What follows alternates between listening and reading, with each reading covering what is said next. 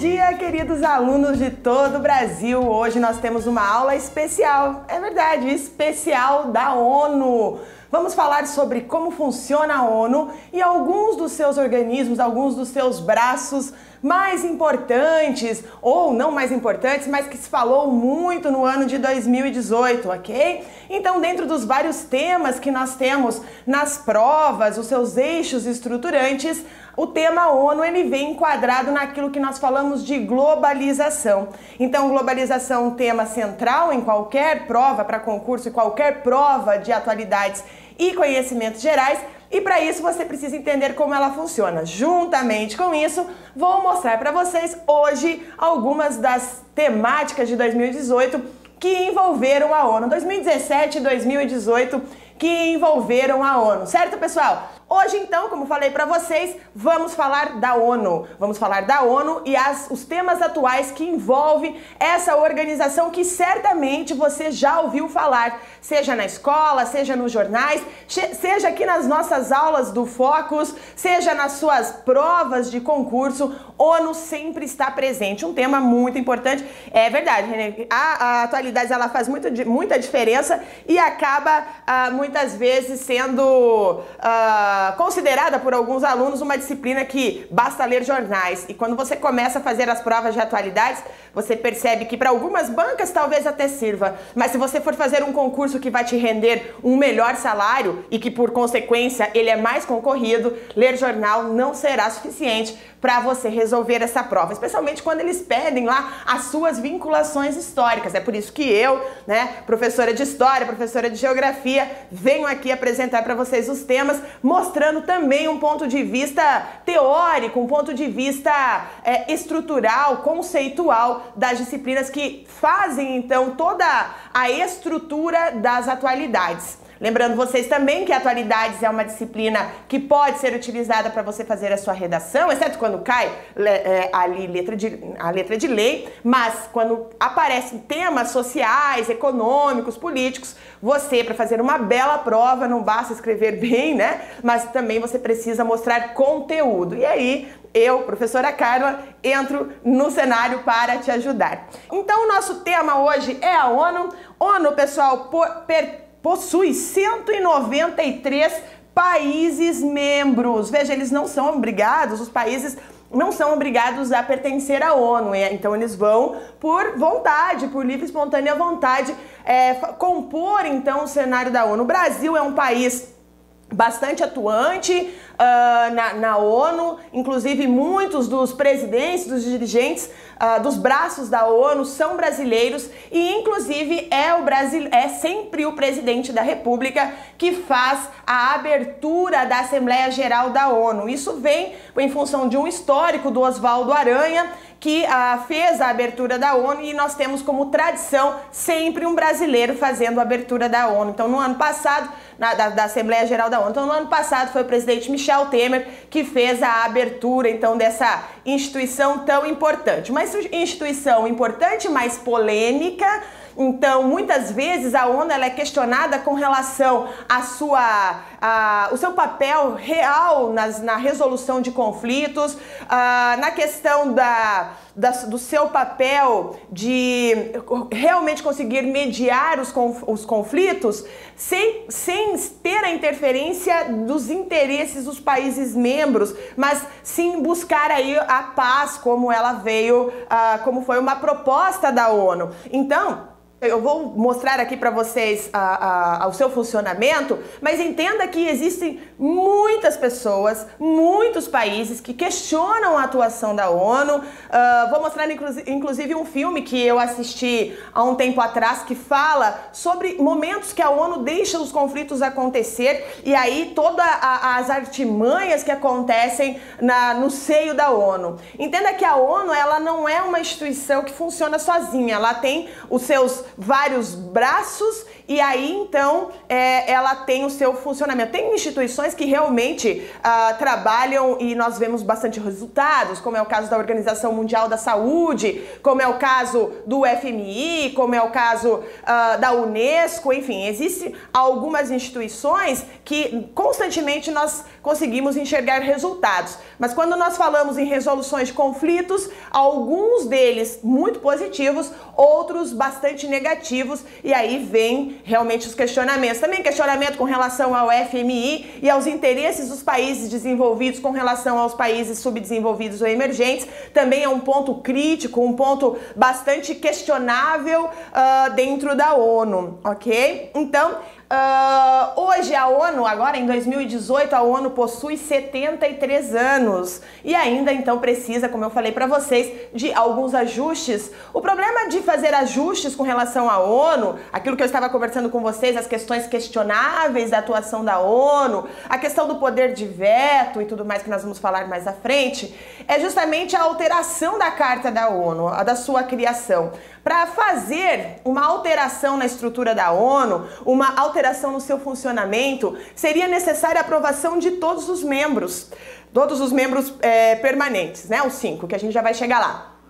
Mas a, o grande problema disso é que fazer a alteração da estrutura do qual está formada a ONU atualmente seria, para alguns países, perder o poder, perder o poder de voz. E aí então acaba, claro que eles não vão votar algo contra eles mesmos. Então por isso que se desacredita numa reformulação da ONU. Nada é impossível, mas por enquanto nenhum sinal de reformulação, de reestruturação, de redistribuição de poder poderes de, do poder de voto e veto uh, dentro da estrutura da ONU. Então vamos lá, o nosso, então o que, que é a ONU? Então como eu já falei para vocês, é impossível uma pessoa uh, nunca ter ouvido falar da ONU, seja seja a ONU nos seus, no seu desempenho nas questões de paz, na erradicação da fome, na erradicação de epidemias. Então a ONU ela é um órgão realmente muito importante uh, em questão também de projetos sociais, ela está sempre presente nas questões de projetos sociais de uma forma geral. Bom, é, em 1 de janeiro o, de 2017 assumiu então o, o novo secretário-geral da ONU, o Antônio Guterres, ele é um português.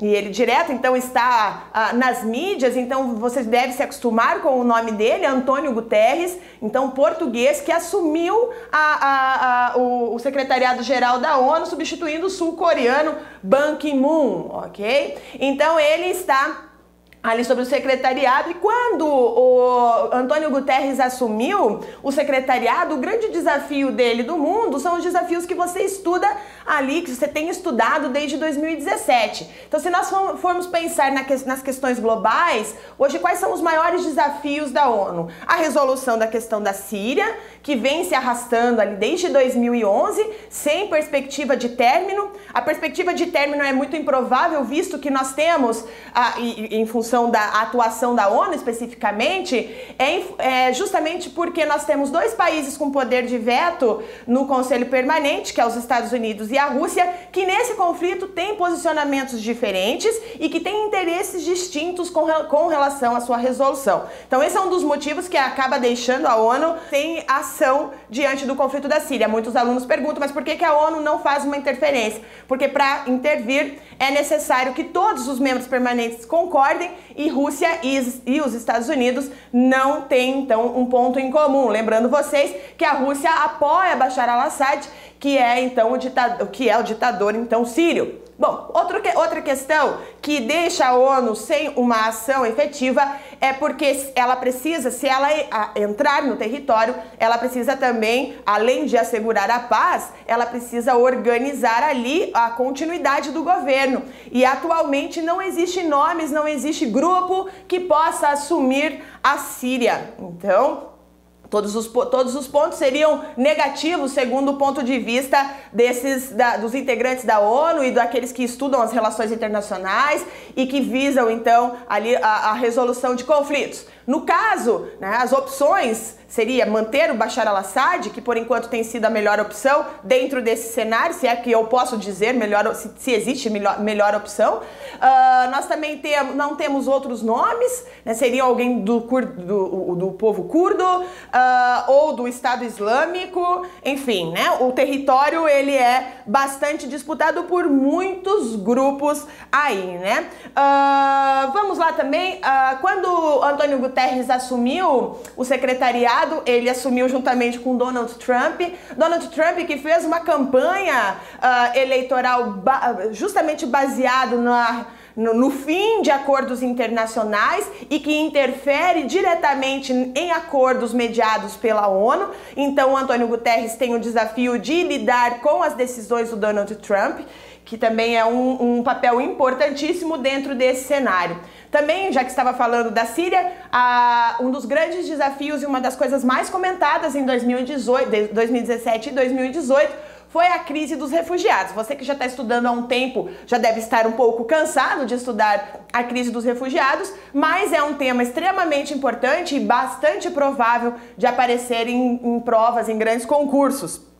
Né? Então a, ali nós temos realmente uh, uma, um grande ponto a ser é, resolvido, visto que nós vivemos num período em que aquele que está acontecendo uma, um certo tipo de ascensão de nacionalismos, uma ascensão de pensamentos de extrema direita, que acabam então nesse, dentro dessa tendência, ah, pensando, vendo né, o, o refugiado como um invasor, né, como um indivíduo que interfere nas, no, no, nas relações de trabalho e tudo mais. E aí também o Antônio Guterres vem com esse, assumiu com este desafio, perfeito?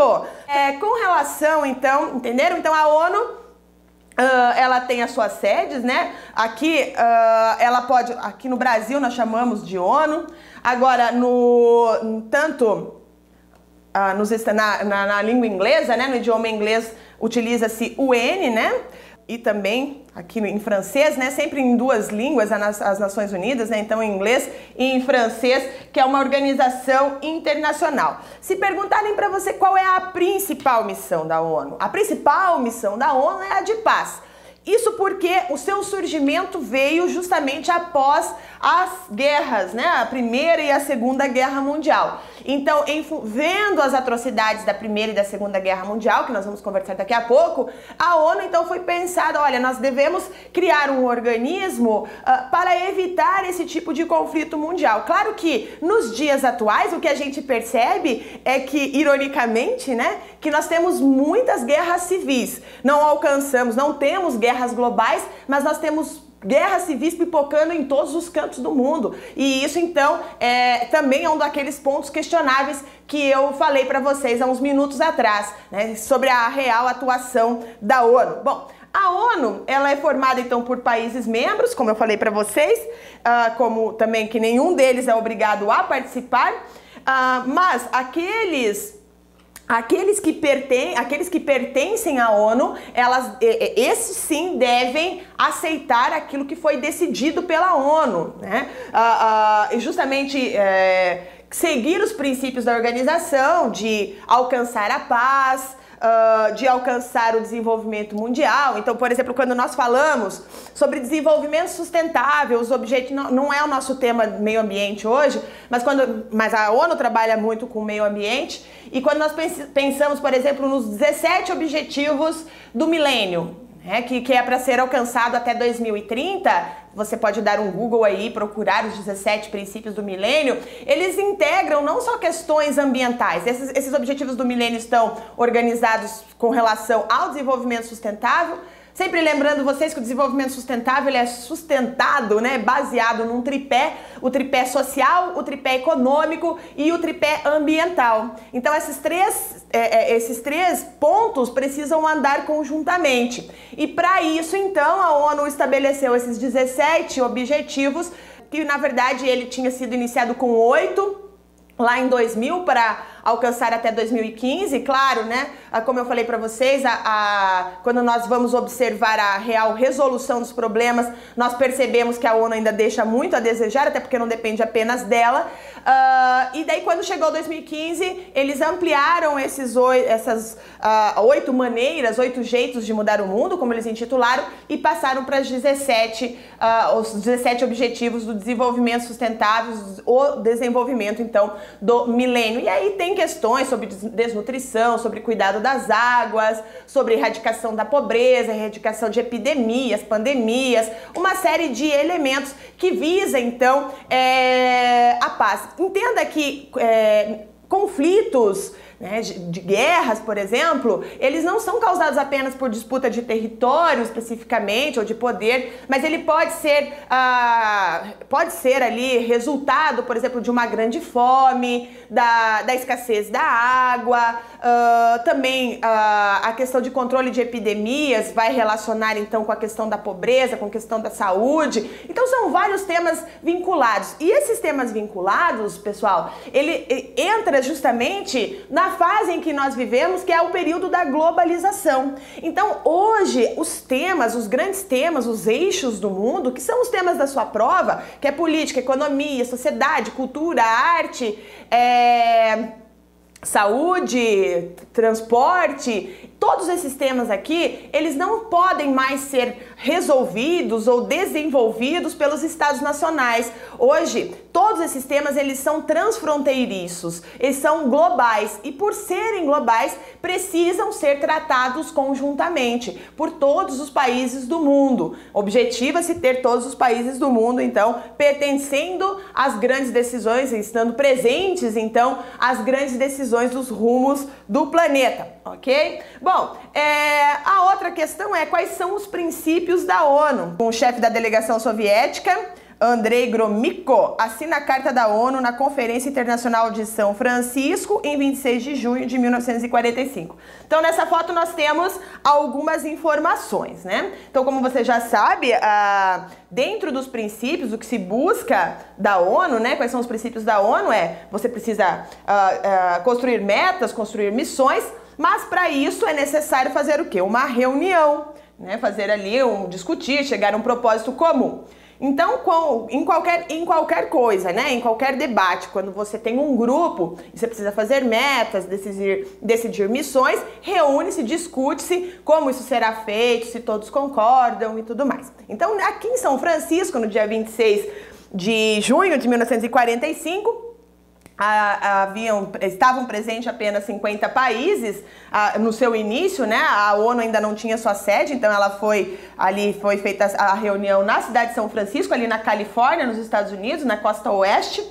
E dentro dessa, aqui foi assinado então a Carta das Nações Unidas, que seria então o seu, a sua certidão de nascimento, a sua carta de fundação, colocando os princípios da ONU. O Brasil, inclusive, estava presente em 1945 na assinatura da Carta das aqui das, da, da, da, da ONU, né, da certidão de nascimento. Eu vou mostrar aqui para vocês é, o, o, aqui o preâmbulo da Carta das Nações Unidas. Então, ela explica um pouco sobre a missão e a visão da ONU e do seu trabalho no mundo. Então, eu trouxe aqui para vocês, eu fiz, entrei lá no site da ONU e peguei então a sua carta a sua certidão de nascimento. Então, vamos lá. A Organização das Nações Unidas, também conhecida como a sigla ONU, é uma organização internacional formada por países que se reuniram voluntariamente, olha a questão de prova aqui, para trabalhar pela paz e desenvolvimento mundial. Então, esses são os objetivos,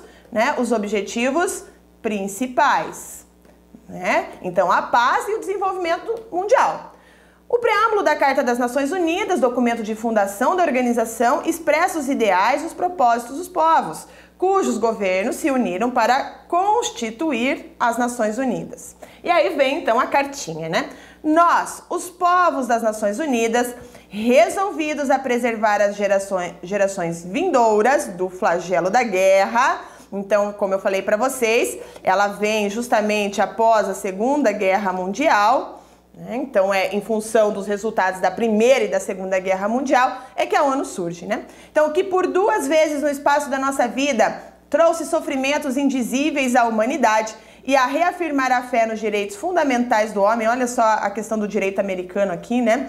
Na dignidade e no valor do ser humano, na igualdade dos direitos dos homens e das mulheres, assim como das, das nações grandes e pequenas. Então aqui você tem que entender que fala-se muito sobre a questão, isso tanto no direito dos homens e das mulheres, quando eles colocam também nações grandes e pequenas, é sobre a questão da igualdade. Então, a igualdade ela é bastante discutida na ONU. A gente sabe que ela é, um dos pontos polêmicos é justamente na sua carta de fundação fala-se sobre igualdade, mas não há igualdade no, no, dentro dos países que pertencem à ONU. Não, aí a ONU não tem conseguido alcançar essa igualdade que ela buscou então lá na sua fundação e estabelecer condições sobre as quais a justiça e o respeito às obrigações decorrentes de tratados e de outras fontes de direito internacional. Então, veja, a ONU e o direito internacional, eles são bastante comuns,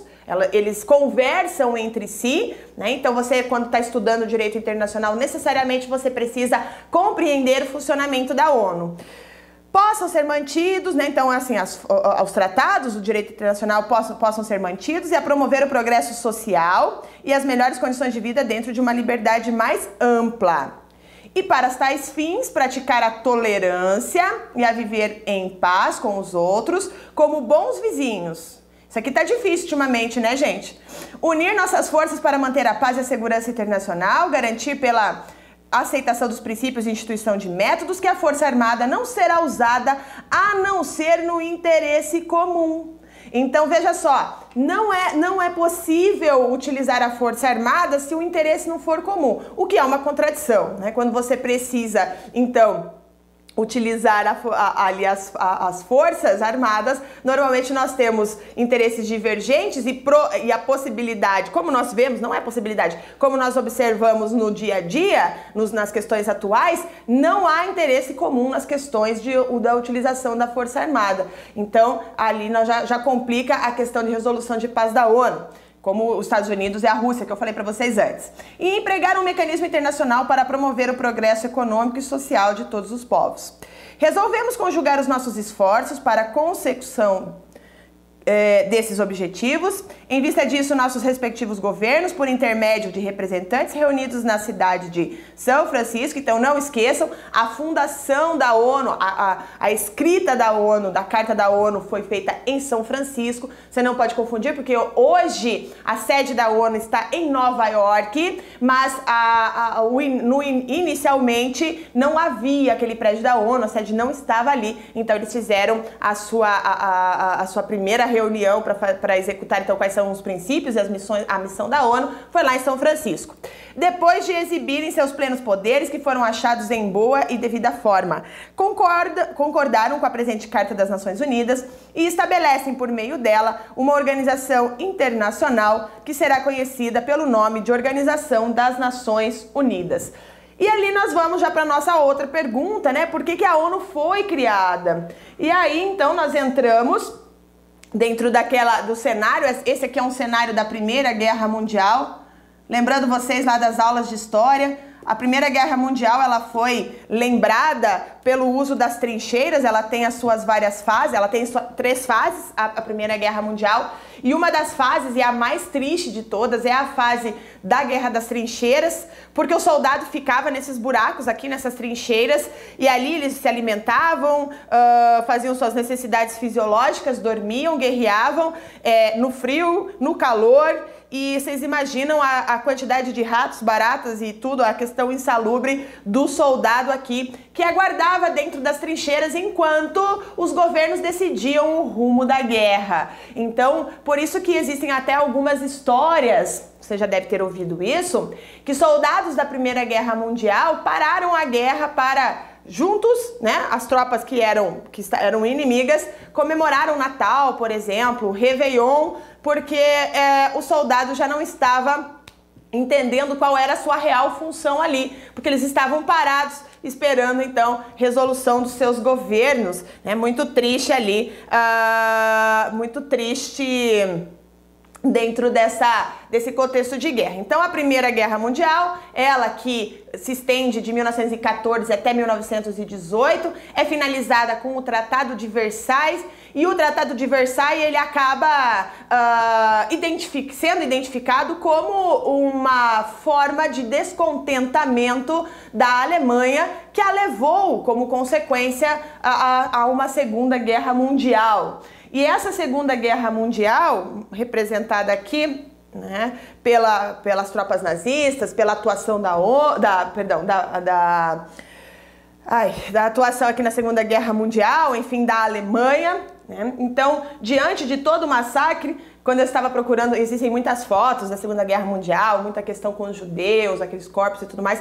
Trouxe uma foto mais leve aqui para vocês, visto que vocês já devem ter já visto muitas, muitos filmes, muitas fotos das atrocidades é, cometidas, então, ali durante a Segunda Guerra Mundial. Então, criada no dia 24 de outubro de 1945, lembrando vocês, então vamos lá na sequência, a, a Segunda Guerra Mundial ela termina em maio de 1945, e em junho, então, de 45, ocorre a, a a, ali a, a, carta, né, da, da, ali em São Francisco, e então no dia 24 de outubro de 45 foi criada oficialmente a ONU, certo? Então, aqui nós temos sua, o seu nascimento.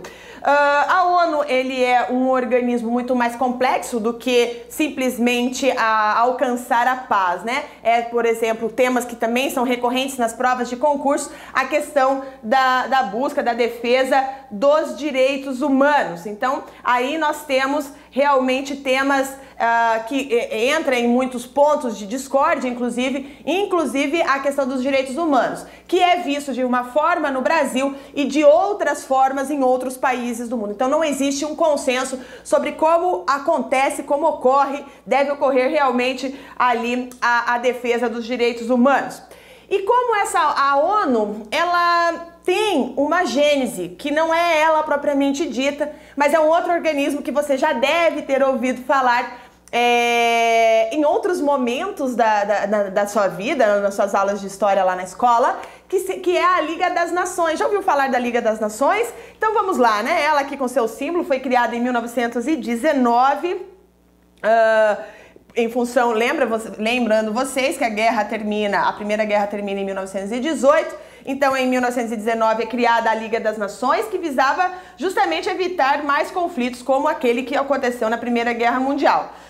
Ela deixou de existir porque a sua intervenção não foi efetiva, né, na, na, ali para evitar a Segunda Guerra Mundial. Mas de qualquer forma, nós podemos dizer que a Liga das Nações ela seria a antecessora da ONU. Por quê? Porque o seu objetivo é, vai de encontro com os objetivos da ONU, que é a manutenção da paz ou a conquista da paz, ou também evitar uh, a guerra. E nesse, uh, junto com a Liga das Nações, nós temos aqui, deixa eu mostrar para vocês, né? A proposta de paz e os 14 pontos de Woodrow Wilson. Woodrow Wilson, presidente dos Estados Unidos entre os anos de 1913 e 1921, é, ele, para buscar então um equilíbrio, fim de revanches, enfim, ele montou os seus 14 pontos. Né? Esses 14 pontos, infelizmente, como eu falei para vocês, prevaleceram as pesadas sanções que foi estimulada pelo Tratado de Versailles mas o Woodrow Wilson, ele inclusive ganhou o, ali o Nobel da Paz, né, uh, pelos seus esforços. Então ele ganhou o Nobel da Paz aqui, esse aqui é o símbolo. Quem ganha, pessoal, o vencedor do Nobel da Paz ganha, ganha uma medalha de ouro bem bonita aqui, né, com o Alfred Nobel, né, ali o, o austríaco, que uh, então dar esse prêmio de, da paz, da ciência, da economia e tudo mais, ok? Bom, então vamos voltar para os 14 pontos de Wilson. Então, uma das propostas é a criação da Liga das Nações.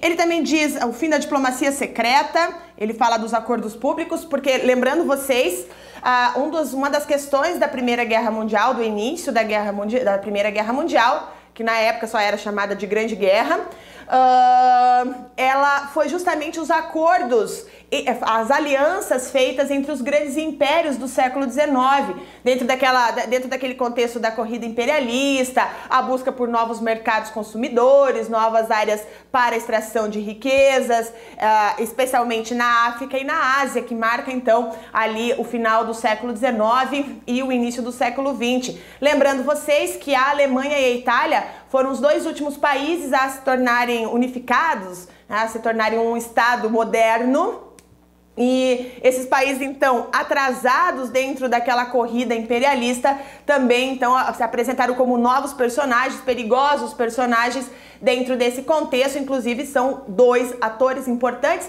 na Primeira e na Segunda Guerra Mundial. Então, o que, que o Woodrow Wilson disse? Olha, nós não devemos ter essa diplomacia secreta. Todos os acordos realizados entre países, as alianças realizadas entre países, precisam ser públicas. Para eu saber, então, que se eu se eu atacar o, o país X, ele tem aliança com XXX e nós, eu, nós teremos então que enfrentar estes países também e não apenas o atacado. Teoricamente seria esse, isso, né?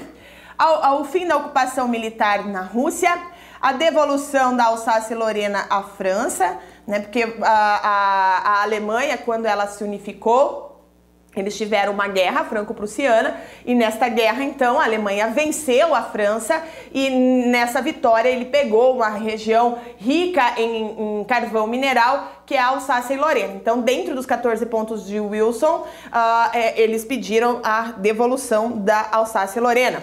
Também a restauração da Romênia e da Sérvia, um lugar bastante complexo, daria uma aula para falar sobre isso. O reconhecimento do direito de autonomia dos povos do Império Austro-Húngaro. O Império Austro-Húngaro, na época, sendo governado para, pela grande família Habsburgo, né? Eu acho que foi a, a família que mais conseguiu é, manter o seu poder dentro de todas as coroas, né, dentro das, de outras uh, dinastias uh, europeias. Eles casavam seus filhos com todo mundo, né? Com a França, com a, a, Inglaterra, enfim. E aí eles tinham relações diplomáticas muito intensas em função dos casamentos e ela se tornou muito poderosa. E os povos, muitos povos ficaram submetidos a, ao Império Austro-Húngaro. E aqui eles pediram, então, como o Império Austro-Húngaro sai derrotado, né? No caso da Primeira Guerra Mundial, eles pedem o reconhecimento de autonomia desses povos. Também dizem, falam sobre a redução da indústria armamentista, que inclusive é, resultou, uh, esse pensamento na verdade foi aplicado apenas para a Alemanha no, no, no final da Primeira Guerra Mundial a eliminação de barreiras econômicas, se bem que eu tenho uma, uma ideia aqui, né? Para mim ainda não tem uma resposta de como que a Alemanha, impedida de uh, aumentar a sua, o seu poder bélico, ela me aparece com toda aquela tecnologia bélica na Segunda Guerra Mundial e ninguém percebeu. Para mim, isso é uma pergunta que precisava ser respondida e eu não, eu realmente gostaria que uh, ali os pesquisadores de Segunda Guerra Mundial me explicassem isso com mais clareza. Mas enfim, a liberdade de navegação nos mares, a redefinição da política colonial, né? Enfim, é, acabar então com esses grandes impérios, o direito da autonomia dos povos do Império Otomano, outro império que se desintegrou que se desintegrou com a Primeira Guerra Mundial. Então hoje você é, ouve falar de Irã, né? Mas na época uh, o Irã era a Pérsia, tá? Então ali dentro é, perdeu a Primeira Guerra Mundial em função das suas, das suas alianças. Né? O Império Otomano também, então foi fragmentado nessa fase. A independência da Polônia, que aqui é um grande problema, né, também a ser bastante discutido, e a reformulação das fronteiras da Itália e a independência da Bélgica. Ok? Então, esses são uh, uh, os 14, 14 pontos de Wilson, e se você for fazer uma prova que cai direito internacional, que aparece direito internacional, você deve saber então é, sobre essa sobre essas questões aqui, né? Continuando aqui, como é a estrutura da ONU. Né? Então, a chave da questão quando se trata da ONU são os seus países membros, né? que são muitos. Então, quando nós, como são 193 países, você deve entender o quê? Que existe uma diversidade de opiniões, uma diversidade de interesses, né? Então, para. É, e também, assim, 193 países imaginam, ah, professora, qual é a língua que eles conversam, né? Qual que é a, as, as, línguas que devem ser apresentadas uh, no mundo? Até é bem interessante porque uh, quando eu estava estudando, enfim, alguém falou, algum professor, enfim, falou sobre, se você estuda idiomas, por exemplo, e você conhece as questões da ONU, uma forma de você estudar os idiomas é ouvir então a, a, as assembleias uh, na língua que você está estudando, porque eles uh, são seis idiomas oficiais, então não é somente o inglês. Então, o inglês, o francês, o espanhol, o árabe, o chinês e o russo são as línguas oficiais da ONU, ok? Bom, uh, e ali então nessa estrutura da ONU, uh, enfim, são que define quais são as metas, as situações, a situação financeira, que é um outro ponto da ONU bastante complexo. A ONU uh, já passou por sérios problemas financeiros ao longo da sua história. Uh, o financiamento, pessoal, já que eu estou falando aqui para vocês, o financiamento é protocolo. Tá? O financiamento da ONU. Por quê? Porque a ONU, você tem que entender o seguinte, né?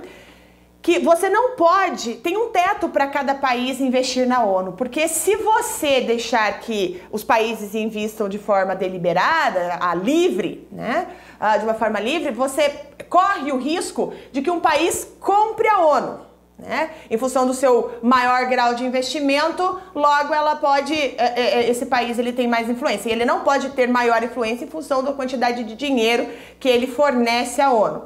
Quanto mais desenvolvido for um país, mais ele contribui com a ONU. Né? Então, por exemplo, o maior, o país que mais contribui com a ONU, que muitos anos passa a contribuir até chega a contribuir com a ONU até em 20%, é os Estados Unidos. O Brasil também é um grande contribuinte, é o décimo contribuinte da ONU. Então, o Brasil tem, como eu falei para vocês, a, o Brasil tem uma participação bastante a, é, bem forte dentro da ONU, inclusive com remessas de dinheiro. É. E aí, uh, como eu falei para vocês, um dos grandes desafios do Antônio Guterres quando ele assumiu a ONU foi justamente o secretariado da ONU, né?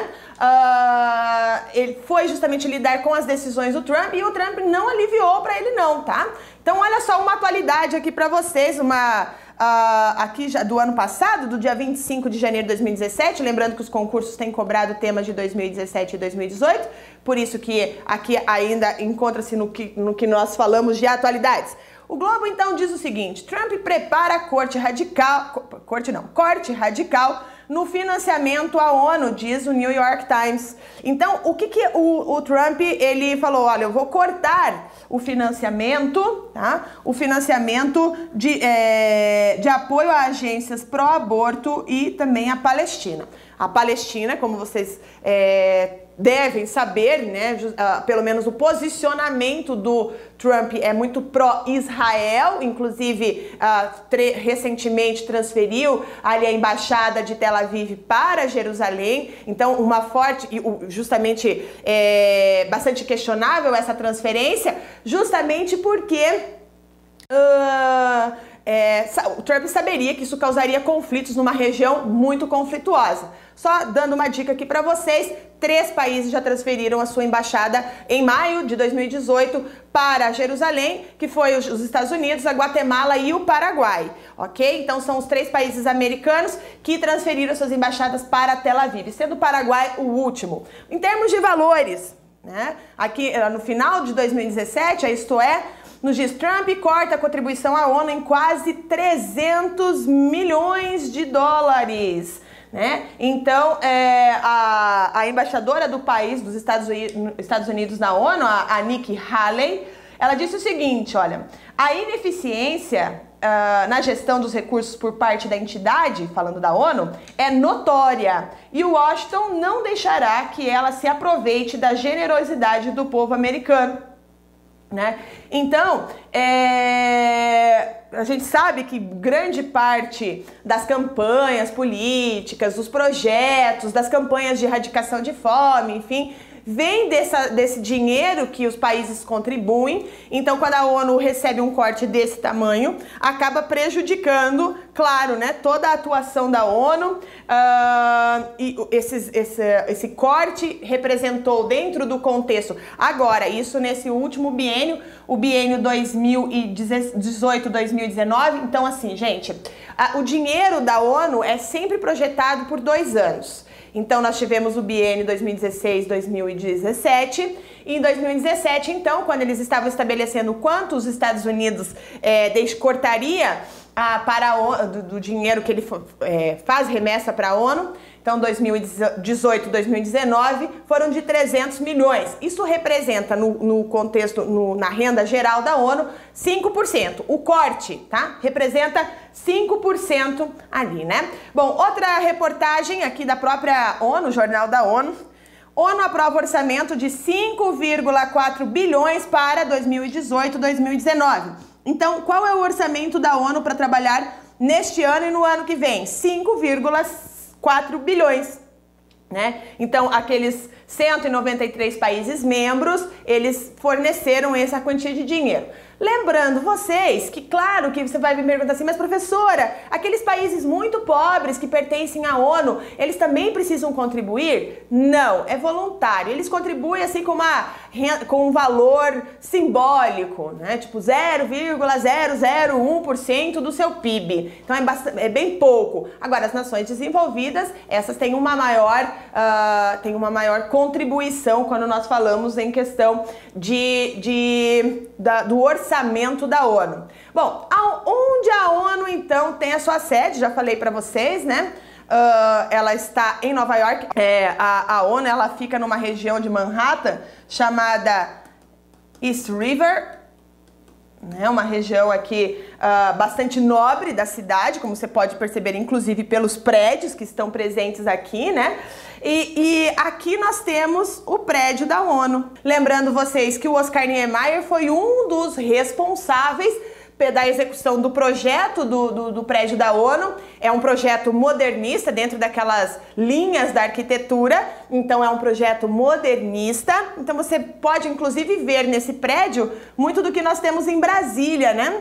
Então, uh, lembra muito porque é a corrente uh, arquitetônica do período que prevaleceu aqui na construção da, do prédio da ONU. Lembrando também vocês. É, que a construção do prédio da ONU, quando, por que, que eles definiram, definiram Nova York, né? Porque uh, a primeira reunião da Assembleia Geral de Londres, que foi depois em 46, né, teve, uh, ficou decidido então que seria nos Estados Unidos. Então a primeira reunião aconteceu em Londres, então um ano depois da, depois da da, da assinatura da Carta das Nações Unidas, enfim, se reuniram em Londres para decidir onde seria a sede. E aí, então, um grande empresário, um magnata americano, o Rockefeller, ele doou cerca de 8 milhões de dólares para a construção, então, da, da ONU e juntamente com o prefeito da cidade de Nova York, na época, uh, ele ofereceu ali os terrenos de uma área nobre, porque Manhattan é, Manhattan é uma parte de Nova York, é uma ilha, Nova York é uma constituição de ilhas ali, de, uma, uh, de áreas separadas, e Manhattan então é a mais nobre de todas, é a que você vê nos filmes normalmente, uh, e ela então é, foi cedido esse terreno para a construção. Mas é, você vai perguntar assim para mim, mas Carla, é só Nova York? Nova York é a sede, mas existem outras sedes no mundo. Então, em Viena tem uma sede, tem uma sede também aqui em Santiago do Chile, em Nairobi, no Quênia, uh, na Suíça, lá na cidade de Genebra, uh, vamos lá, Bangkok, na Tailândia. Então, se vocês tiverem o sonho, a vontade, enfim, de conhecer a, a, a ONU, se um dia vocês viajarem para alguns desses países, vão lá, né, prestigiem, vão visitar a ONU, enfim, vão tirar uma fotinha linda lá né? Você vai falar assim, ah, mas a ONU é território americano? Não, né? Aquela parte da ONU é dela. Só que o que, que acontece? Para você chegar até a ONU, então não tem interferência do governo americano, mas para você chegar até a ONU, você precisa estar no território americano. Então essa é, que concede aí muitos poderes para os Estados Unidos dentro desse, dentro desta uh, uh, questão aqui, né? Quais são as reuniões da ONU? Então vamos lá, né? A estrutura da ONU efetivamente. Então a ONU ela é composta aqui, ó, por seis órgãos. Né? Então eu tenho aqui a Assembleia Geral, então principal órgão. Então lembrando vocês, a Assembleia Geral principal órgão reúne todos os seus membros que estão representados segundo o princípio a cada país um voto. Então cada país da Assembleia Geral tem direito apenas a um voto. Na sequência, nós temos o Conselho de Segurança, esse muito questionado, né? Órgão decisório dotado dos maiores poderes, trata de questões de guerra e paz. Dele fazem parte 15 Estados-membros, dos quais cinco são membros permanentes: Estados Unidos, Rússia, China, França e Reino Unido. Você já deve imaginar por que a Alemanha não está aqui, né? Tem direito de veto e outros 10 não são permanentes. Então, quem tem direito a veto? Cinco. Cinco países, os membros permanentes. Estados Unidos, Rússia, China, França e Reino Unido. Depois nós temos aqui o secretariado, órgão executivo das Nações Unidas, presidido pelo secretário-geral, o Tribunal Internacional de Justiça, né, o principal órgão judicial da ONU, quando você tem ali, uh, quando, por exemplo, Pinochet né, foi até esse Tribunal Internacional de Justiça, julgado ali em Haia, Uh, conselho, por, por não respeitar os direitos humanos, né? Conselho Econômico e Social coordena o trabalho das agências especializadas, já vamos falar sobre isso aqui. E o Conselho de Tutela, que coordena territórios sobre tutela da ONU. Então, todos são vitais para o funcionamento e administração da ONU. Mas, claro, quais são os mais importantes? Quais são os que a gente precisa conhecer mais a fundo? Os dois primeiros: a Assembleia Geral e o Conselho de Segurança. Então, a Assembleia Geral é, como eu falei para vocês, é o principal órgão e todos os 193 países pertencem à Assembleia Geral. Então lá são discutidos assuntos considerados emergentes, ou seja, aqueles que uh, afetam a vida de todo mundo no planeta, que é diferente, por exemplo, dos outros órgãos, os conselhos da ONU. Uh, o, o que ele tem de diferença aqui é que esses 193 países têm direito a um voto, então o voto é universal. Então, portanto, ele concede igualdade a todos os membros. E as resoluções uh, votadas e aprovadas vem de um caráter de recomendação, não é obrigatória. Então, aquilo que é decidido na Assembleia Geral entre os 193 países é recomendado para os 193 países. Mas ah, ah, o Brasil não quer seguir. Não tem problema, porque segundo aqui a, a, a, organização da Assembleia Geral não precisa, né? Uh, os assuntos em pauta da ONU já, já conversamos aqui paz, segurança, aprovação de novos membros, por exemplo, questão de orçamento, desarmamento, cooperação internacional, direitos humanos, são alguns dos temas tratados então na Assembleia Geral. Lembrando, é não é obrigatório, ok? Então, discutir e fazer recomendações sobre todos os assuntos em pauta da ONU, discutir questões ligadas a conflitos militares, né? Uh, meios de melhorar as condições de vida das crianças, jovens e mulheres, assuntos ligados ao desenvolvimento sustentável, meio ambiente e direitos humanos, decidir as contribuições dos Estados-membros, eleger novos secretários da organização, ok? Bom, a ONU, então, ela tem promovido, desde, especialmente desde a década de 70, uma série de conferências em temáticas específicas. Uh, por exemplo, população e desenvolvimento, discriminação contra a mulher, assentamentos humanos, questões ambientais, tudo isso são temas ali da ONU. Agora, o outro ponto da ONU, o outro aqui que, é, é como eu falei para vocês, é muito discutível, muito complexo, é o seu Conselho de Segurança. Né? O seu Conselho de Segurança, então, responsável pela paz, a segurança internacional, a intervenção ou não militar dos países, enfim, autorização uh, de operações. Então, ele é constituído, como eu falei para vocês, por 15 membros cinco são permanentes e 10 não permanentes eleitos. Então, esses, esses 10 não permanentes, eles têm, uh, ficam ali na cadeira, ocupando a cadeira por dois anos. Aqui nós temos a estrutura. Aqui, olha só a sala da Assembleia Geral, né? Deixa eu colocar aqui. Então, aqui nós temos a estrutura desses da, da, da, Assembleia Geral. Né? Então, a diferença mais importante entre os do, do Conselho de Segurança, perdão, a diferença mais importante entre os permanentes e não permanentes é o direito de veto. Então, só esses cinco têm o um direito de veto. Os membros permanentes, então, do Conselho têm direito a dizer não para políticas ou ações a diretrizes relativas à segurança internacional. E aí nós temos aqui, olha, relatório da aqui uma reportagem do dia 6 de março de 2018 do G1, relatório da ONU cita graves violações da guerra civil da Síria. Então, a comissão acusa forças do governo de continuar a lançar armas químicas é, e os rebeldes de usar civis como escudos humanos. Então, veja, a ONU vai fazer o relatório de como é, está acontecendo a guerra, né? Uh, então, esse é o único órgão da ONU. Veja, aqui o Conselho de Segurança, né? Vamos lá, aqui o Conselho de Segurança é o único órgão da ONU que tem poder decisório. Ou seja, né?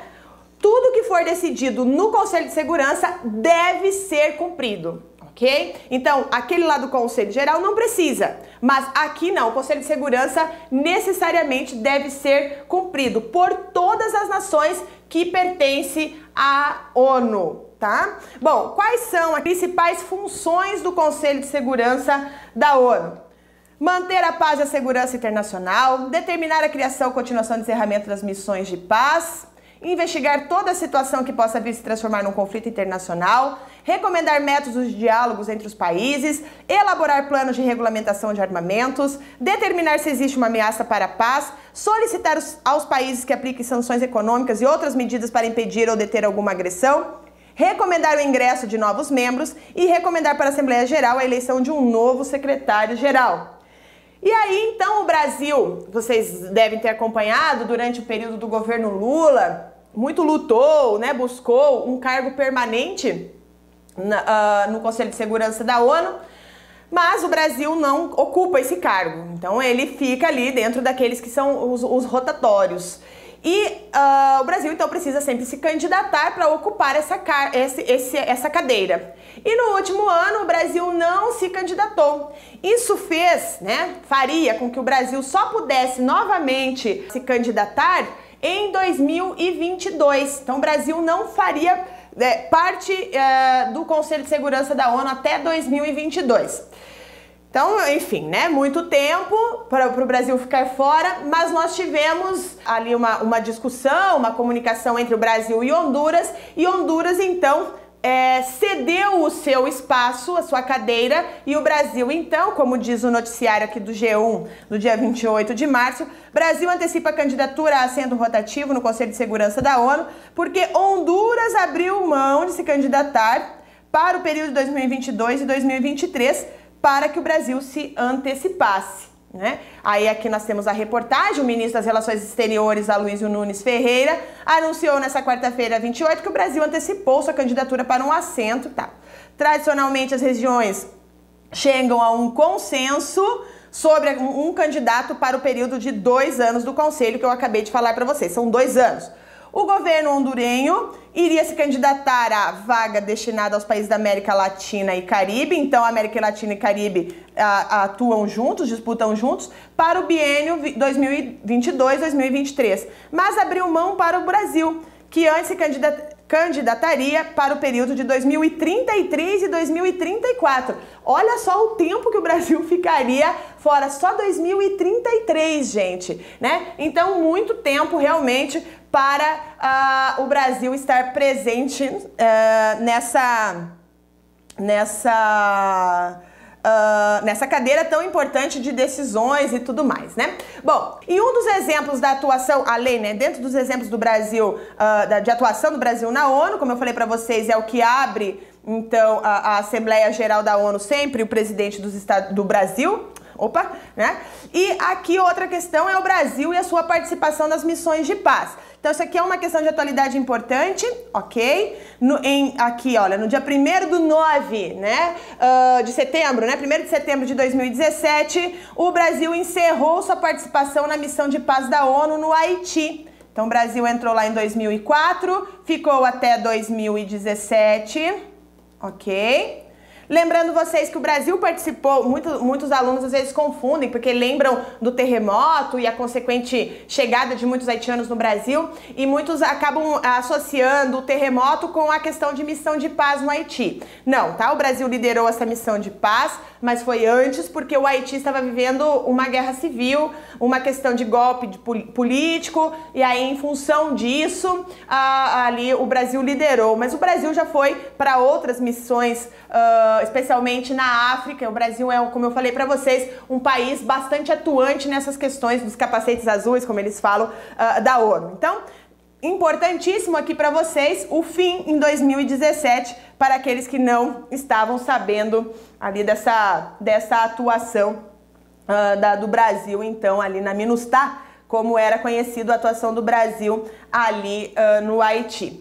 Bom, como eu falei para vocês, nós temos uh, vários filmes que tratam sobre a atuação da ONU, mas eu vou indicar um para vocês aqui. Jadot viu, é um grupo de irlandeses que vão então para uma missão num país uh, da África.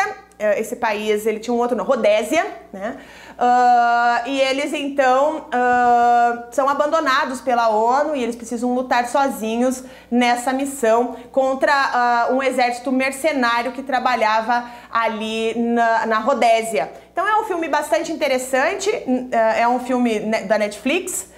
de, uma, de um grupo que pouco se fala da questão da, ali da ONU, enfim. Então, minha dica de filme para vocês. Bom, então, como eu falei também, a ONU ela tem os seus braços, né, os seus braços que ajudam então a, a, a atuar em, em, nas diversas áreas, quando nós falamos, por exemplo, na promoção de desenvolvimento social, na promoção de desenvolvimento econômico, na promoção do desenvolvimento sustentável. Então, todas essas questões que e, e, envolvem a ONU, ela tem suas agências especializadas, como aparece então ali. Né? Então, nós temos aqui a FAO, uh, que trabalha então com alimentação e agricultura, sua sede em Roma, nós já vamos conversar aqui, né? O José Graziano da Silva, brasileiro, chefe.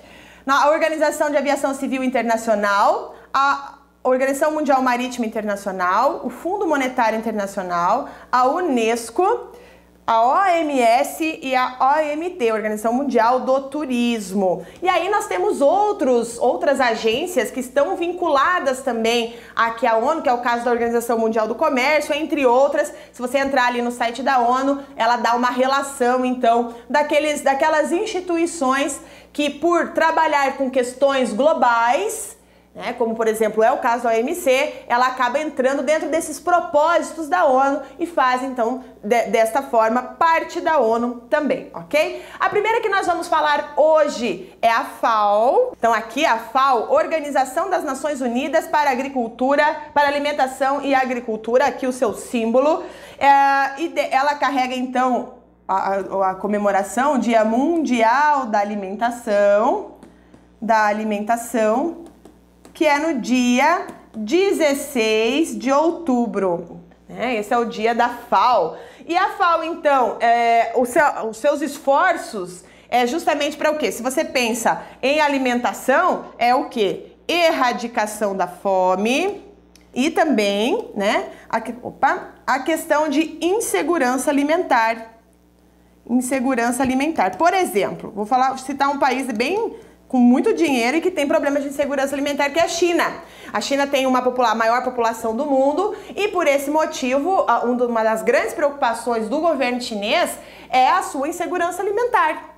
Por este motivo, a gente pode fazer uma associação aqui. A China tem investido muito no Brasil, especialmente, é, especialmente nas questões de infraestrutura e agricultura, porque ela precisa ter o quê? Ela precisa garantir a sua segurança alimentar. Como ela não consegue promover isso dentro do seu território, uh, porque boa parte do, apesar da China ser, ter um território muito grande, mas é, parte dele é deserto, montanhoso, gelado, então isso acaba não possibilitando o desenvolvimento da agricultura. Então a China investe em países como o Brasil, inclusive o satélite que nós utilizamos aqui no Brasil para dar dados para a agricultura é, uma, é um convênio entre Brasil e China, só para você ter uma ideia aí, né? Então a China tem um grande problema de insegurança alimentar.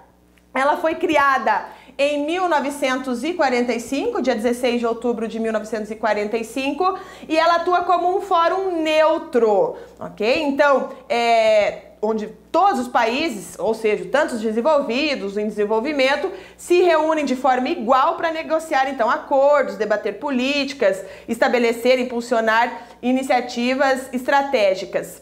Uh, atualmente, a FAO ela tem 190 países membros mais a União Europeia, né? E a sua sede é em Roma, tá? Roma lá na Itália. Como eu falei para vocês, a FAO ela também, é, se ela busca a erradicação da fome, ela não, não basta ir até os países que possuem esse problema e entregar alimentos. Não é esse o objetivo. O objetivo é buscar uh, conhecimento, desenvolver pesquisas para encontrar a, a melhor forma uh, de produção de alimentos no país. Então, a erradicação da fome, a, promoção, a, a, modernização das atividades agrícolas, a, a discussão de questões florestais, a discussão de questões pesqueiras, e especialmente o desenvolvimento rural, né, da, da agricultura, a, da, o desenvolvimento agrícola e rural de forma sustentável. Então o Brasil tem ali um papel muito importante. Como o Brasil é um grande produtor de alimentos, ele tem um papel muito importante junto com a FAO. Muitos programas são feitos no Brasil. Por exemplo, a FAO ela tem um grande programa no Brasil relacionado à agricultura familiar fizeram uma pesquisa e tudo mais e disseram que a fome, enfim, do Brasil, ela poderia ser combatida se estimulasse a agricultura familiar, porque a agricultura familiar, ela não produz aquilo que nós chamamos de commodities, né? Soja, trigo, milho. Ela vai produzir alimentos de, sub, alimentos de subsistência. Então, por esse motivo, e grande produtor, então essas feiras, tudo que, que, que do pequeno produtor e tudo mais, e o estímulo para que eles possam produzir com tecnologia e com isso produzir mais é um dos objetivos da FAO, das pesquisas e tudo mais, né? E a FAO ela mostrou um relatório que 70% das pessoas que passam fome no mundo, elas vivem em áreas rurais. Então, por este motivo, uma maior atuação da FAO em programas do meio rural. E aí nós temos algumas atualidades. Aqui uma reportagem também aqui de setembro de 2017, né, no, no próprio site da FAO. A fome volta a crescer no mundo, afirma novo relatório da ONU. 815 milhões de pessoas sofrem com a fome e milhões de crianças estão ameaçadas de malnutrição. Novo relatório da ONU mostra que a fome mundial voltou a, voltou a crescer por consequência dos conflitos e das mudanças climáticas. Então veja você numa redação, por exemplo, as questões de mudanças climáticas, se aparecer, por exemplo, uma redação, você pode enriquecer essa redação dizendo de que existem conflitos no mundo em função das mudanças climáticas, visto que a fome faz com que muitas pessoas migrem vão para outras partes do seu país ou para outras partes do mundo. E isso então causa problemas nas partes receptoras, aversão a quem está chegando, uh, enfim, violência em função disso, uh, o acúmulo de funções numa região apenas, como por exemplo a Roraima está passando hoje Uh, aqui no Brasil, né, em função da, da crise lá na Venezuela. Uh, vários países uh, na África estão passando por problemas justamente por esses, essas migrações internas, que a grande a preocupação da ONU de 2018 foi, com relação à migração foi justamente essas migrações internas em função da fome e da, do aquecimento global. Também aqui valor econômico, também aqui uh, em julho de 2017, e é o país mais afetado pela fome no mundo. Então aqui nós temos a informação de um país importante também, que sempre está nas discussões com relação à fome. E também aqui, né, uma reportagem do Estadão de abril de 2018. FAO alerta que economia da Venezuela pode entrar em colapso em 2018 país chegou a ser elogiado pelo combate à desnutrição, mas crise reverteu o cenário. Então, olha só que coisa interessante, né? Que pode também ser trabalhado por você na sua prova de redação. A FAO que está trabalhando com questão de alimentação, ela se preocupa com a Venezuela, na parte econômica da Venezuela, uh, e falando que a economia pode entrar em colapso em 2018, está em colapso, né? Uh, isso pode afetar a fome, justamente por quê? Porque a Venezuela não cumprindo com seus pagamentos, enfim, ela passa a não receber alimentos e aí a, isso fez com que a Venezuela entrasse na lista da FAO dos países de insegurança alimentar onde ela precisa uh, atuar. E a grande questão é porque a Venezuela já foi elogiado pelo combate à desnutrição. Assim como o Brasil também, né? O Brasil, uh, com aquele programa Fome Zero, ele foi elogiado pela FAO e isso, inclusive, fez com que o presidente da FAO brasileiro, que foi presidente da, da FAO, é, conseguisse a cadeira porque ele uh, foi o mentor, então, da, da, da do, do, programa Fome Zero. Bom, além disso, pessoal, nós temos aqui também outra reportagem de 22 de março de 2018 do, do Globo, ONU, 124 milhões sofre de fome aguda devido a guerras e desastres. Relatório mundial mostra aumento de quase 15% do número de casos desde 2016. Então, guerras também acabam resultando num aumento do número de pessoas famintas no mundo ou desastres naturais, enfim, né? Bom, Outra organização, essa então associada em função da sua discussão global, né, não faz parte lá daqueles primeiros, daqueles principais eixos que eu citei para vocês antes, mas a Organização Mundial do Comércio. Aqui é a sua, o seu símbolo e o seu dia internacional, é bonito, né? Porque o, o dia da, da, da, da, da OMC, Organização Mundial do Comércio, é o Dia Internacional do Comércio Justo, celebrado no dia 10 de maio. Então, como que ele afeta, né, como é feita né, a regulação do comércio internacional? Então, como você deve entender, todos esses braços da ONU, eles vêm uh, dentro daquele contexto de globalização após a Segunda Guerra Mundial. E para regular essas, essas relações uh, comerciais do mundo, é preciso uma agência. Eu já vou falar de uma agência que precedeu a OMC. A OMC, ela nasce na década de 90, justamente na época em que se formou os blocos econômicos. Outro tema bastante recorrente nas provas de concurso. Então, o regulador da questão de protecionismos, por exemplo, uh, dentro desses blocos econômicos ou mesmo dos países, é a OMC. É, que sempre tem, o Brasil é um país que está sempre enrolado com a OMC. Nós somos um dos países considerado um dos países mais protecionistas do mundo, né, em função das nossas elevadas taxas de exportação. Então, por esse motivo, direto e de, import, perdão, de importação. Então, por esse motivo, uh, o Brasil constantemente está lá no tribunal da OMC para discutir a questão do nosso protecionismo. E o nosso maior enrosco sempre é com os Estados Unidos ou com a Argentina, os nossos principais países aí enroscados nas questões comerciais. Ela foi criada então em 1995 Tá? Então a criação da OMC é de 1995 e ela vem justamente para garantir as relações comerciais dentro de regras, né? Então dentro de uma segurança jurídica aos comerciantes no Brasil, no mundo, enfim. Então ele regula o comércio internacional.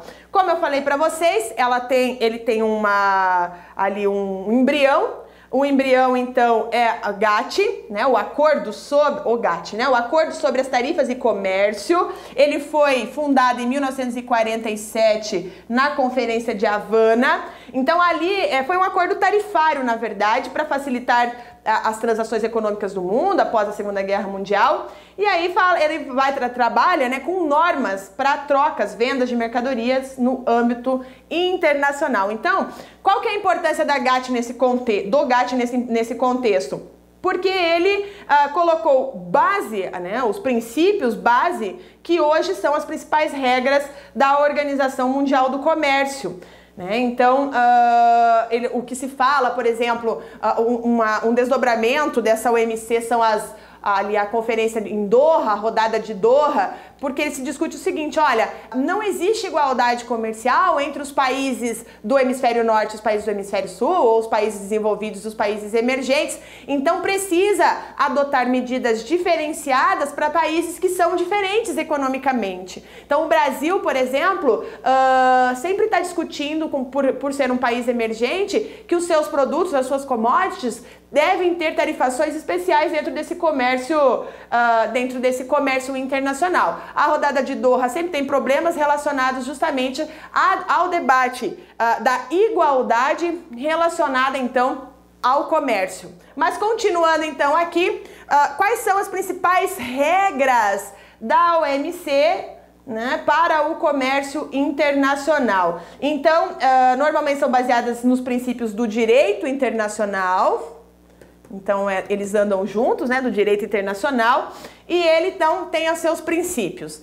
A nação mais favorecida. Se um país membro da OMC deu benefícios aduaneiros para produtos de outro membro, deve estender tais benefícios a todos os outros membros. Olha que legal.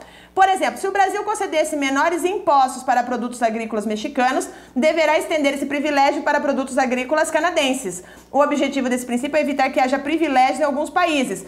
Isso aqui é importante você entender a questão do Trump e com relação ao aço e o alumínio. Porque ele falou o seguinte, ó, tá, vai ter uma taxação é, maior para o aço e alumínio para os países, exceto para o Brasil, o Canadá, o México, enfim, e os países da União Europeia, numa, numa clara intenção de atingir a China. Então, segundo aqui a resolução da, da, da estrutura da OMC, não pode acontecer isso, né? A única exceção desse princípio é o caso de. É, é o caso privilégio formem um bloco econômico, como o Mercosul. O tratamento nacional, se um país membro da OMC cobra impostos de determinado produto feito em seu território, veículos, por exemplo, deverá dar o mesmo tratamento de impostos ao mesmo produto importado. No exemplo, veículos importados deverão incidir os mesmos impostos nacionais. Então, o Brasil, no passado, teve uma redução de IPI, especialmente nos carros nacionais, teve uma diferenciação.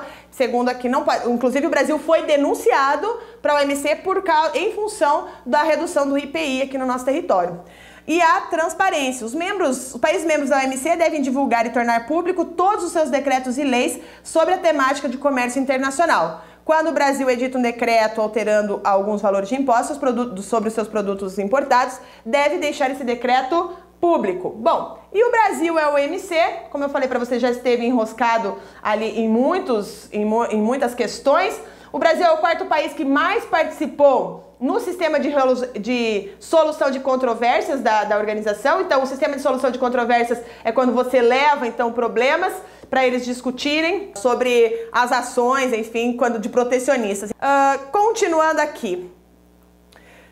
Roberto Azevedo inicia, Roberto Azevedo também um brasileiro, inicia o segundo mandato uh, da, na Organização Mundial da, do Comércio. Então isso também foi lá no ano passado. Importante aqui para vocês, o brasileiro Roberto Azevedo iniciou o segundo mandato como diretor da Organização Mundial do Comércio no dia 1 de setembro, com um discurso focado nos desafios e reforçando a importância da 11ª Conferência Ministerial da OMC, que acontece em Buenos Aires em dezembro de 2017. O mandato dele é de quatro anos, então olha lá, vai até 2021. Outra questão aqui, olha, do, do dia agora, do dia 7 de junho de 2018. OMC cobra que países defendam o sistema mundial de comércio. Em reunião com cerca de 30 ministros do estado, de Estado em Paris, o diretor-geral da Organização Mundial do Comércio, Roberto Azevedo, cobrou na semana passada, então isso é super atualidade, né? Que as autoridades protejam o sistema de negociações da agência da ONU. Lembrando o sucesso do órgão em prevenir uma escalada do protecionismo durante a crise econômica de 2018, 2008, né, aquela lá dos Estados Unidos, da Bolsa, é, dirigente, dirigente pediu esforços para superar bloqueio de Estados-membros e a nomeação para cargos essenciais. Outra reportagem. OMC adverte que protecionismo ameaça o crescimento do comércio. E aí eles dizem que o Brasil, por exemplo, como está em crise atualmente, se nós reduzíssemos o nosso protecionismo, aí eles apresentam lá todos os números, dizendo que se nós reduzíssemos, nós criaríamos facilidades para as pessoas, para as outras empresas uh, uh, investirem no Brasil e assim teria maior criação de empregos e isso seria uma fórmula para tirar o Brasil da crise, segundo a Organização Mundial do Comércio. Uh, Brasil e mais 40 países apresentam manifesto na OMC contra a guerra comercial. Então nós temos aqui Argentina, Chile, Coreia do Sul e Turquia falando sobre a guerra comercial uh, justamente chinesa, Brasil, aqui ó, dia 26 de abril de 2018, Brasil se queixa na OMC de barreiras chinesas ao frango. Né? Pequim investiga export, uh, se exportadores brasileiros estão uh, vendendo produto abaixo do preço do mercado.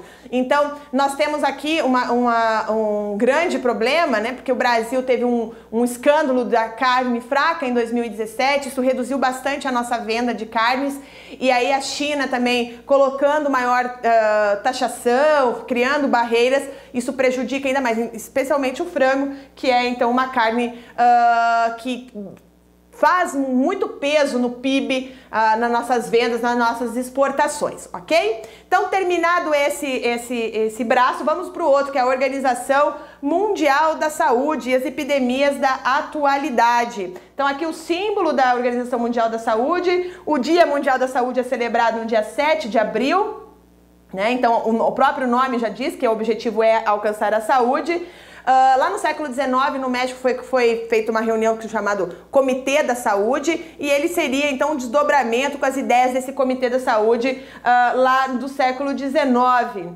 ah, foi fundada então em 1948, 7 de abril de 1948, com o objetivo de promover saúde a todos os povos. Né? Então, lembrando vocês que saúde é considerado bem-estar físico, o bem-estar mental e o bem-estar social. Então, por isso que o tema saúde tem que ser também nesse tripé: físico, social e mental. Uh, então, são feitos, são os 193 países da ONU pertencem à OMS e as assembleias são uh, realizadas anualmente no mês de maio. Então, agora em maio de 2018 ocorreu uma nova uma nova assembleia. O diretor da OMS ele é eleito para ocupar o cargo por cinco anos. Né? Uh, e também, assim como a FAO, o objetivo da Organização Mundial da Saúde é desenvolver pesquisa no, na sua área de atuação, para monitorar, por exemplo, a situação do mundo, desenvolver pesquisas de, uh, de vacinação. Aqui no Brasil, por exemplo, a OMS foi uma grande responsável pela ampliação do saneamento básico nós temos ainda graves problemas com relação ao saneamento básico, é, saneamento, né, uh, especialmente nas grandes metrópoles, que nós conseguimos uma expansão. Conforme nós vamos para o interior, essa situação piora, né?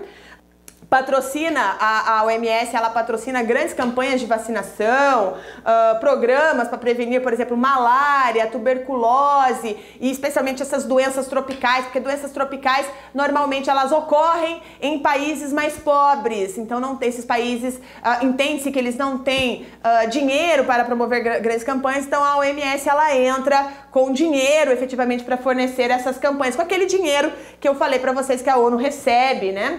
A, a sede da, da Organização Mundial da Saúde fica em Genebra, na Suíça, e o Brasil é um dos membros da Organização Mundial da Saúde e, inclusive, dentro de todos esses braços da ONU, a, a Organização Mundial da Saúde é um dos que o Brasil mais é, participa ativamente. Por exemplo, uh, nesse ano de 2018 tivemos a questão da febre amarela e o Brasil é o país que produz as vacinas da febre amarela lá no Instituto Manguinhos, lá na Fiocruz.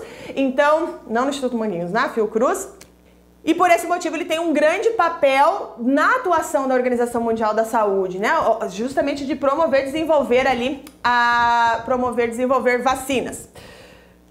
Dia Mundial da Saúde, a Organização Mundial da Saúde celebra o seu 70 aniversário, então aqui em abril de 2018 o Dia Mundial da Saúde, então é lembrado, enfim, então nessas últimas sete décadas, o organismo internacional tem liderado esforços para livrar o mundo de doenças fatais, como a varíola, e para combater hábitos que podem levar à morte, como o consumo de tabaco. Então, olha, em 2018 ele está comemorando aniversário, então pode ser aí uma questão de prova. Bom, outro tema aqui de 24 de maio de 2018, publicado pela BBC News Brasil, as 10 doenças e uma hipótese que são um risco global de saúde, segundo a Organização Mundial da Saúde. Então, eles elencam ali quais são as principais doenças, as epidemias que precisam ser combatidas e tudo mais. E a, a novidade de 2018 é que eles apresentaram uma doença X. Né? Eles não sabem qual é a doença. Já vamos chegar lá. Olha lá. Nós temos aqui, dentro das doenças, febre hemorrágica da, é, da Crimeia-Congo, doença do vírus ebola e febre hemorrágica de Marburgo, febre de Lassa, síndrome respiratória coronavírus do Oriente Médio e síndrome respiratória aguda severa, infecção do vírus Nipah e doenças relacionadas ao Nipah-vírus, febre do Vale do Rift, vírus Zika, aqui o Brasil, e a doença X. Vamos falar desses dois aqui então. Agora, Zika, ela é causada, já foi questão de provas, então fica ligado, tá? É causada por um vírus transmitido principalmente por mosquitos do gênero Aedes aegypti.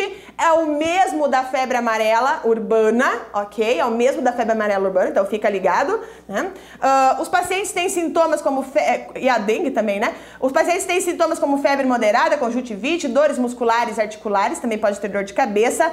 Sabe-se que existe uma relação causal entre Zika e a microcefalia congênita de muitas crianças que foram expostas ao vírus ainda em sua gestação e em certos casos é acompanhado por problemas neurológicos. A Zika continua a ter uma especial incidência na América Latina, sobretudo no Brasil.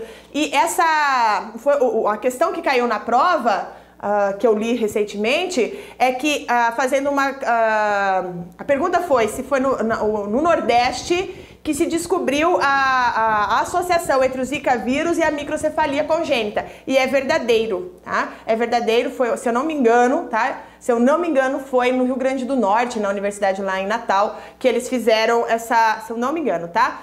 Essa, essa combinação, né? Que eles apresentaram então essa teoria. Bom, então essa é uma questão do Brasil, além de febre amarela.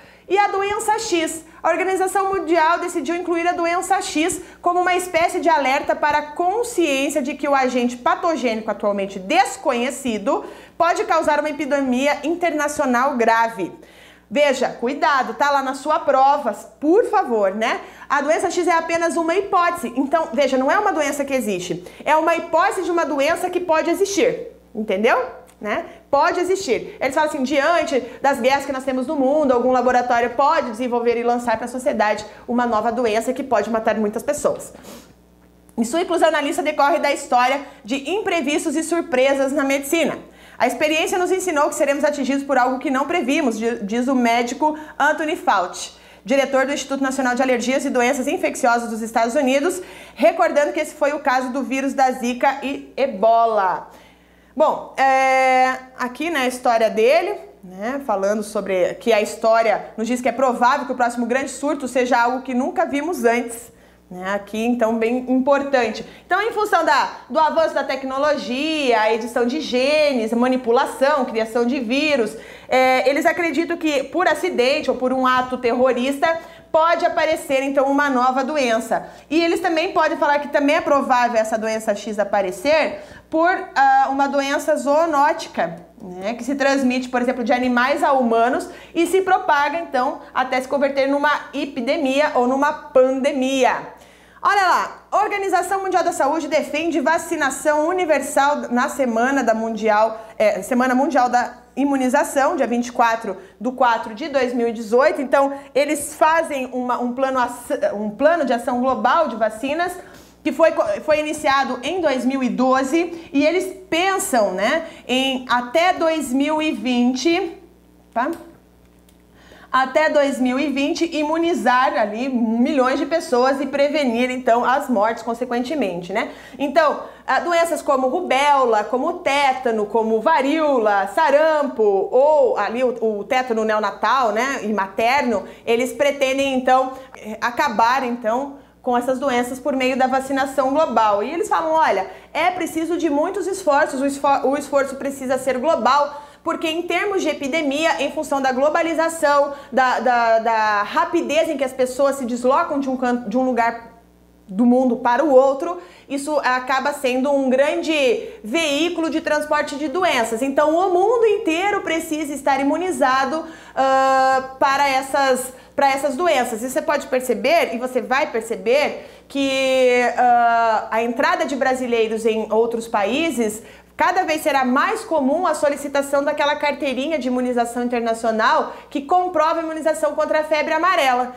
Né? Então, isso é, é em função da epidemia que tem aqui no Brasil. Então, como nós nos movimentamos rapidamente para não levar, então, uh, ali para outros países, nós precisamos, então, estar imunizados e comprovar que somos imunizados. E olha lá uma novidade também, né? A Organização Mundial uh, da Saúde recomenda a vacinação contra sarampo e rubéola antes de viajar da, para a Copa do Mundo. Então, é, as pessoas que viajarão devem estar com as vacinas em dias em dia, especialmente aquela que protege contra sarampo, rubéola e cachumba, conhecida no Brasil como tríplice viral. Né? Então, a intensificação das viagens internacionais, aquilo que eu estava falando para vocês agora, e o movimento de pessoas durante eventos de massa, como a Copa do Mundo, aumentam o risco de transmissão de doenças.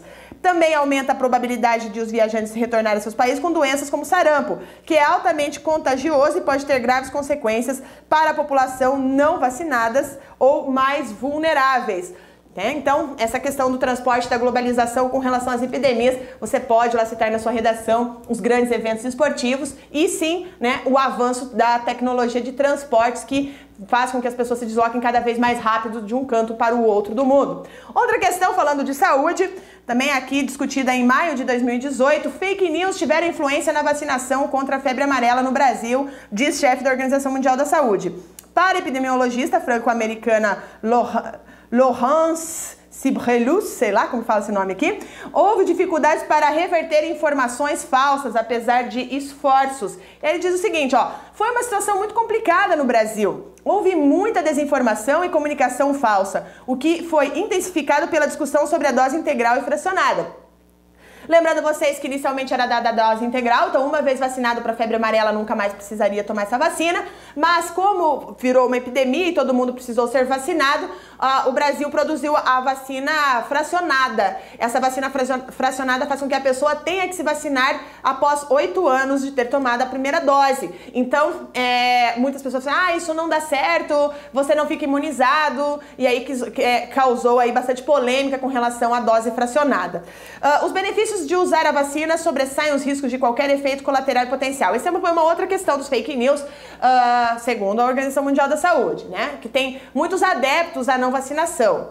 Então, inclusive a Europa, os Estados Unidos, muita gente entrou nessa onda e aí teve inclusive um retorno de, de, de casos de sarampo nos países porque as, as, crianças não estavam sendo vacinadas. Bom, os efeitos colaterais são raros são bem, e são bem conhecidos. A vacina tem contraindicação para grupos muito específicos, a vacina é segura e a, vaci e a vacina é, fracionada é eficaz. Essa é a mensagem que precisa ser passada. Né? Então, muito se discutiu sobre ah, os efeitos da, febre, da, da vacina da febre amarela, uh, e aí as, muitas pessoas de, não, de, não se deixaram vacinar, né? não foram até os postos de vacinação, ou de, considerando que a, a vacina fracionada era ineficaz. A febre amarela não será erradicada. O vírus circula na natureza, infecta macacos e é transmitido pelos mosquitos. Então não adianta matar macaco, tá? Porque você tem que combater o mosquito. O que os humanos podem fazer é se proteger, né, se vacinando. Então, isso aqui é, é então, a, a, grande questão de febre amarela. Já tenho outras aulas sobre febre amarela aqui, então nós não vamos discutir o caso em si, mas só para vocês entenderem ah, outras discussões que foram feitas com relação à febre amarela no Brasil. E o nosso último tema, a Acnur, né? A, e a crise dos refugiados. Então, a Agência da ONU para Refugiados, o Dia do Mundial dos Refugiados é celebrado no dia 20 de junho, então daqui uns dias nós teremos a celebração da, do, do, Dia do Refugiado. E aqui algumas questões, tá? As Nações Unidas atribuíram à Acnur o mandato de conduzir e coordenar ação internacional para a proteção de refugiados e procura de solução para problemas com eles relacionados. Outra coisa que eu quero salientar aqui para vocês, que ela conduz sua ação de acordo com o seu estatuto, que foi guiado pela Convenção das Nações Unidas de 1951, relativa aos refugiados e seu protocolo de 1967. Então, né, o que, que eles consideram aqui, pessoal? Alguém, o que, que é um refugiado? Alguém que, por causa de fundados temores de perseguição devido à sua raça, religião, nacionalidade, associação a determinado grupo social ou opinião política se encontra fora do seu país de origem e que, por causa dos ditos temores, não pode ou não quer regressar ao mesmo, ok? Então essa é uh, a, a Acnur, ela é regida então, também a sua criação, né? Justamente com a sua criação, que é o número 428 da Assembleia das Nações Unidas, lá em 1950 foi criada a Acnur, a sua sede é em Genebra, na Suíça. E eles pedem então para proteger os refugiados e achar então soluções para esses indivíduos. Ela é regida pela Convenção de 1951, que estabeleceu então essa palavra de status de refugiados. Lembrando vocês que refugiado então é uma pessoa que não tem opção. É diferente do imigrante. O imigrante é o indivíduo que por opção foi morar em outro país. Então, digamos que eu queira fazer um pós-doutorado na França. Olha que maravilha, né? Queira fazer um pós-doutorado na França. Quando eu chegar lá na França, eu serei uma imigrante, porque eu não estou saindo do Brasil porque eu estou sendo perseguida política ou por, em função da minha religião. Não, eu estou indo lá para estudar. Mas eu sou uma imigrante. Aqui no Brasil eu sou uma emigrante. Mas lá na França eu seria uma imigrante porque foi por livre, espontânea vontade que eu fui estudar lá. Agora, se eu estivesse sendo perseguida aqui politicamente no Brasil ou por pertencer a uma determinada região, religião ou etnia ou enfim, né, dentro daquele do protocolo da Convenção de 1951 de Genebra, aí sim eu poderia buscar asilo político em outro ou, perdão, uma condição de refugiado num outro país. E quando eu entro num país como refugiado, eu não, o país não pode me mandar embora caso a situação do meu país de origem esteja resolvida, tá? Isso é uma questão. E a outra questão é que, como refugiado, eu tenho todos os direitos de um cidadão daquela nação que, na qual me acolheu, ok? Bom, aqui sobre novidades, sobre isso aqui, o Globo, no dia 19 de fevereiro de 2018, logo depois do carnaval ali, né? que o Temer foi lá para Roraima discutir o que seria feito, uh, refugiados venezuelanos. A Acnur promete ajuda internacional ao Brasil, o alto comissário das Nações Unidas para Refugiados se reuniu com o Temer, isso foi lá no Carnaval. Aqui, uh, no dia 3 de julho de 2017, segundo o novo relatório da Acnur, insegurança, crise econômica e abusos e exploração da Líbia têm forçado refugiados e imigrantes a fugir para a Europa. É aquilo que eu falo para vocês, né, que é um grande problema uh, em vários lugares do mundo, né? Só para vocês terem uma ideia, marroquinos, argelinos são os novos grupos, eh, novos não, são os maiores grupos que entram na Europa por meio da, da Espanha. Né? Olha outra coisa que interessante. Uh, eu falo da Espanha porque é uma saída, então, em função do mar Mediterrâneo. Então, você tem o norte da África, o sul da Europa.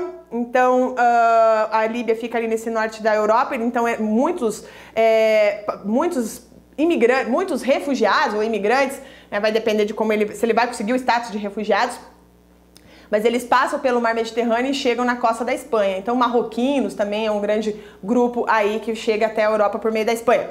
Chefe da Acnur diz que pedirá apoio internacional para o Brasil lidar com a imigração venezuelana, né? Então, aqui o diplomata italiano Filippo Grande. E é isto, pessoal, certo? Terminamos então a nossa aula de hoje sobre a ONU. E eu espero que vocês tenham gostado, eu espero que tenha sido uh, bastante proveitoso, espero que você tenha sido produtiva, espero que você, que algumas coisas, ou que os temas debatidos aqui tenham ficado mais claros para vocês, que tenha enriquecido ali o seu conhecimento de mundo e de, né, geral para fazer a sua, tanto para você como pessoa, como um indivíduo e, conhecer, e poder desenvolver ali análises críticas, e também você que vai fazer uma prova e que você tem argumentos para uma redação ou condições de responder questões objetivas que fale sobre ONU. Um grande beijo, aguardo vocês na nossa próxima segunda-feira. Até mais!